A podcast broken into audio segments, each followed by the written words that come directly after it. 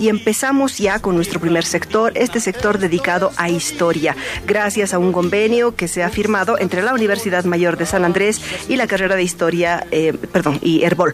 Eh, para esta ocasión hemos invitado al licenciado Guillermo Medrano, él es docente de la carrera de historia de la Universidad Mayor de San Andrés y con él vamos a conversar hoy sobre la lectura de los documentos coloniales. Buenos días, Guillermo, bienvenido a Tejiendo Bolivia, gracias por compartir esta mañana con nosotros. Eh, muchas gracias. En primer lugar, quiero saludarle, Inés. Muchas gracias por la invitación. Eh, felicitarle también por este programa que de alguna forma es un incentivo para el conocimiento de la historia de Bolivia y la historia colonial en esta parte, ¿no? Eh, el tema es muy importante porque obviamente la escritura paleográfica no está muy aclarada para la gente común y corriente, ¿no es verdad? Pero sí para los historiadores, obviamente, porque nosotros los que trabajamos en, archivos históricos tenemos y manejamos estos documentos para acercarnos al pasado colonial. En este caso, la escritura paleográfica viene a ser un instrumento muy importante para el conocimiento de la historia. Evidentemente, yo creo que ese es el único referente o el referente más importante que tienen los historiadores para acercarse a esta etapa de nuestra historia.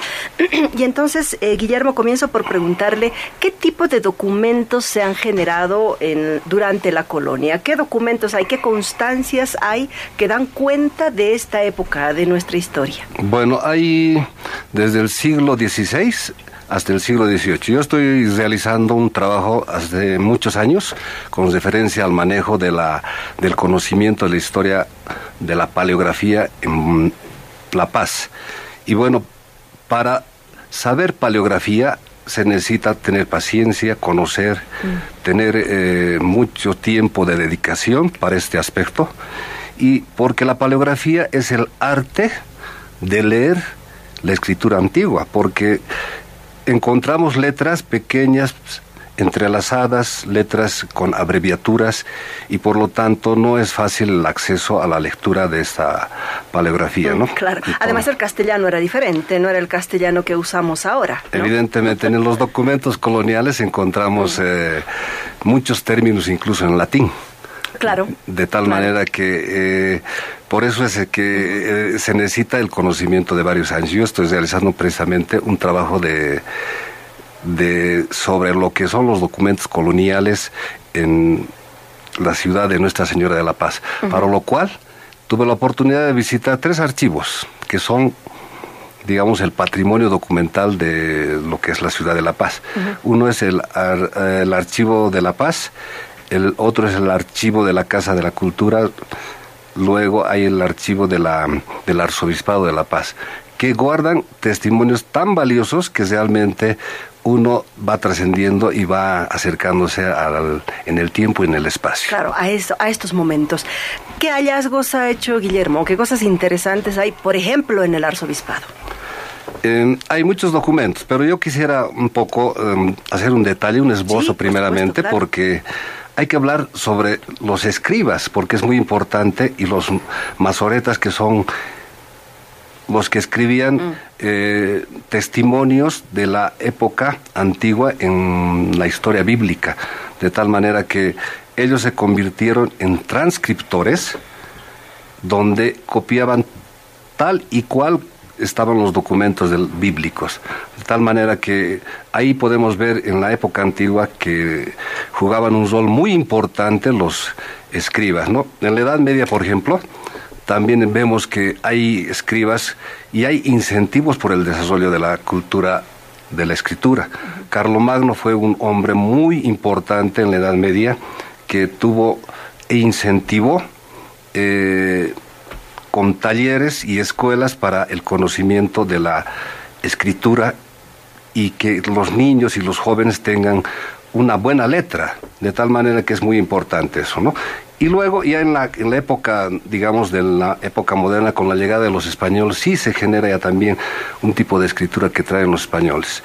Al lado de los, de, los que iban a lugares desconocidos en América, siempre estaba un escriba o un escribano y también estaba un religioso, de tal manera que ellos son los que van a traer digamos, este, esta influencia de la escritura en lo que es América. En Charcas ya vemos cuando llegan los primeros españoles, fundan ciudades y se suscita las escrituras para registrar. Y ahí vemos escribas para, y escribanos que van a tener un rol importante en la génesis documental. Y seguimos. En la primera etapa supongo que los escribanos han sido todos españoles. Todos españoles, correcto. Pero con el transcurrir del tiempo, imagino que eh, los indios, como así se les llamaba, ya aprenden a escribir y asumo que también ellos empiezan a tomar este rol. Deben haber, hay de hecho, cronistas de origen indio, ¿no? Perfecto. Sí, hay cronistas tanto españoles, criollos, mestizos e indígenas. Y obviamente con la génesis documental vamos a ver todos estos aspectos, porque en la génesis documental cuando vienen los españoles se produce también la gran legislación indiana, las leyes de Indias con las cuales em, se van a dar las normativas para que eh, los gobiernos ya establecidos acá con algunas instituciones españolas en lo que es América van a producir una gran cantidad de documentos. Hay una gran masa de documentos que van a producir de los tres siglos. Eh, inicialmente se producirán las cédulas, reales. ¿Qué son las cédulas reales? Son normativas y de nombramientos que el rey impartía para que se pueda realizar a determinados funcionarios puedan realizar aquí determinadas actividades, ¿no? Entonces, habían es el inicio de las normas, de las leyes. Exactamente, las provisiones reales también que eh, involucraban normativas en los aspectos económicos, políticos y sociales, de tal manera que era muy importante para los virreyes, para las alcaldías, los cabildos, también para las audiencias, que es muy importante en nuestra historia colonial, lo que va a ser la audiencia de Charcas como el inicio y de la hegemonía en lo que es la actual Bolivia. Y tú me decías, Inés, de que las crónicas, obviamente las crónicas paralelamente van a estar, eh, van a tener una génesis y vamos a ver, por ejemplo, a muchos cronistas que son muy mentados en la actualidad, ¿no es verdad?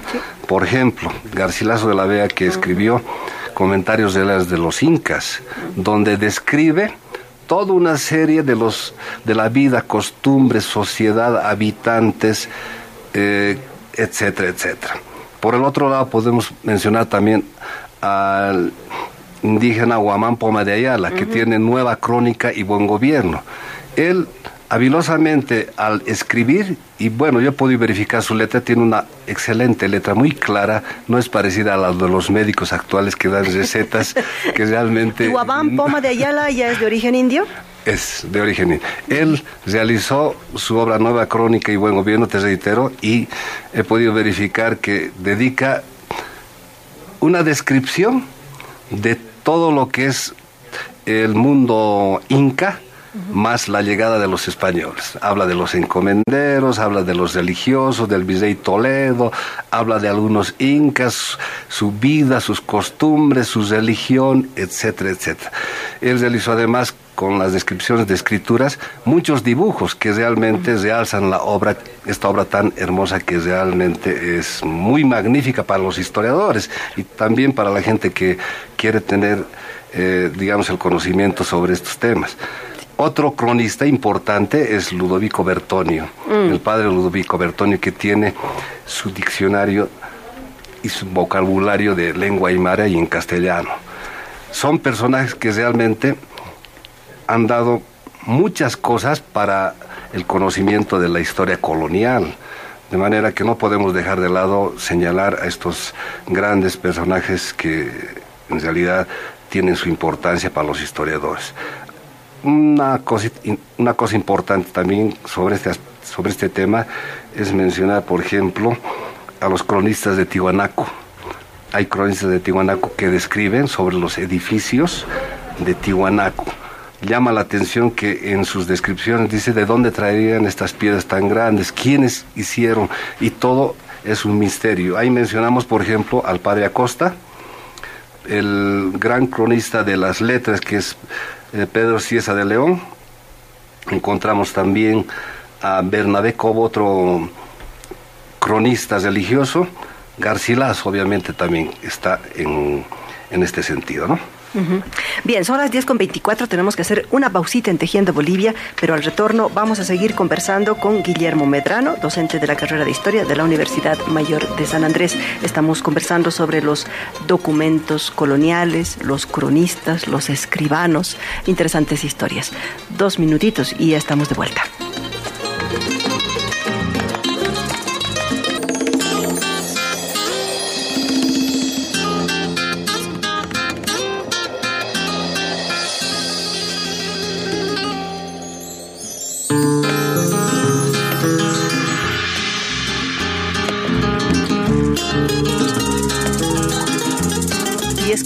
Con 29 estamos tejiendo Bolivia de la mano de la historia y estamos revisando nuestra historia colonial en compañía de Guillermo Medrano.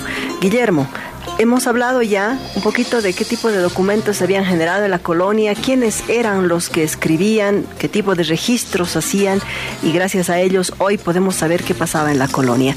Pero en La Paz, usted ha hecho investigación sobre todo en La Paz. ¿Qué tipo de documentos se han generado durante la colonia en La Paz? ¿Qué cosas se tienen registradas? Bueno, eh hay una gran variedad y una riqueza documental increíble en lo que son los repositorios documentales, ¿no? lo que constituye esos tres archivos que he mencionado. En el Archivo de la Paz existen, por ejemplo, documentos de expedientes coloniales, también de la administración de las cajas reales, que son documentos de, sobre económicos de las cajas reales. Y también se tienen documentos de la iglesia. También tenemos, hay un documento interesante que es la visita de Jerónimo Luis de Cabrera, importante que da a conocer sobre muchos aspectos del movimiento de tierras eh, que realizaban los españoles, el movimiento de tierras, información que recababan en el lugar sobre los tributos, información también sobre otros aspectos de, de los pueblos, ¿no? De manera que entonces existen una gran cantidad de documentos en, lo que es la historia colonial. con referencia a la audiencia de Charcas, vamos a encontrar un desglose muy extenso sobre cédulas y órdenes reales, correspondencia de virreyes, censos de indios, misiones de mojos y chiquitos, expedientes coloniales, escrituras públicas, cabildo secular, Cabildo de Potosí, tierras e indios, etc. Sublevaciones también igualmente. Por lo tanto, todo este desglose puede haber y hay en otros archivos dispersos también que están en los archivos históricos de Bolivia. De manera que entonces es importante eh, toda esta documentación que en realidad constituye el patrimonio documental de lo que es eh, Bolivia y Nuestra Señora de la Paz. En el caso de las actas capitulares son documentos que tienen mucha historia. Y en este momento yo no podría mencionar, pero es una historia larga, que han subsistido estas actas capitulares y constituyen desde la fundación, desde la fundación de la paz, de 1548 hasta 1562. Estas actas capitulares, lamentablemente los originales, están en el Museo de Londres, donde están resguardadas y fueron a dar por una serie de movimientos que a lo largo de la historia se ha suscitado.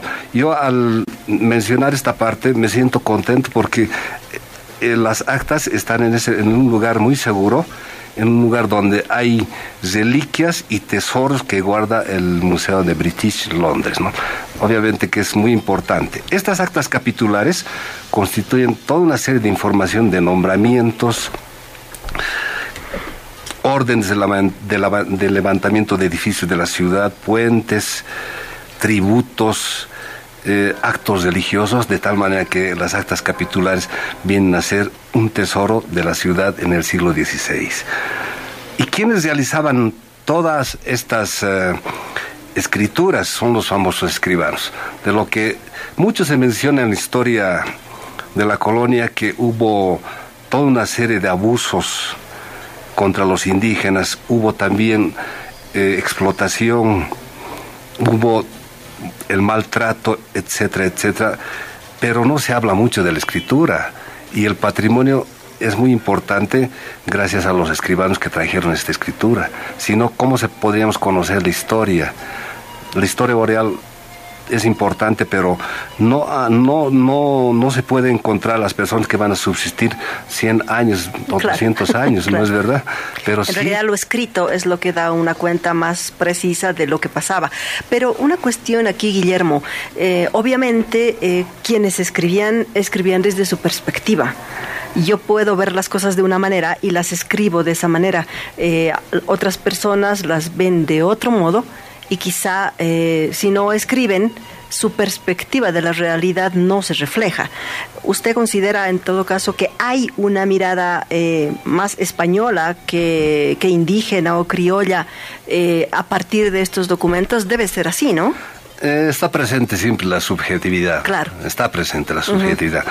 Pero también hay curas que defendían a los indígenas y denunciaban. Es el caso del padre Bartolomé de las Casas, en la cual evidentemente en su, texto denuncia todos los actos que se cometían en la colonia. Es muy importante saber eso porque se tiene la impresión de que los españoles, como son los explotadores y son los que cuentan la historia porque son los que registran, hay una, en todo caso, una mirada de la historia colonial en Bolivia eh, desde la mirada de los españoles mm, no tan cruel, digamos, ¿no? Pero es importante saber entonces que hay un Bartolomé de las Casas que opta y se pone del lado de los indios y denuncia cosas, ¿no? De manera que creo que es muy importante leer, por ejemplo, a Bartolomé de las Casas. Sí, también a Guamán Poma. Guamán Poma también. él denuncia todo un abuso del maltrato contra los indígenas, mm. pero también valora lo la, la educación religiosa que él ha tenido, las cosas importantes, las cosas morales, el trato entre humanos, el acercamiento, cómo debemos ser dentro de los valores cristianos, ¿no? De manera que importante, hay documentos sumamente aclaratorios también. Lo que a nosotros nos queda es, obviamente, tratar de ser imparcial cuando uno escribe, no escribir con mucho apasionamiento, tratar de escribir eh, con claridad y enseñando lo que es eh, para una perspectiva mejor del futuro en base a lo que ha pasado. En eso consiste un trabajo científico, ¿no es cierto? Exactamente, en eso consiste. Y esto es de mucho tiempo. las investigaciones que uno realiza tiene que realizar no solamente en base a un documento, sino obviamente comparar con otros documentos y sacar una reflexión con relación a lo que ya se ha escrito. Hablemos de los escribanos.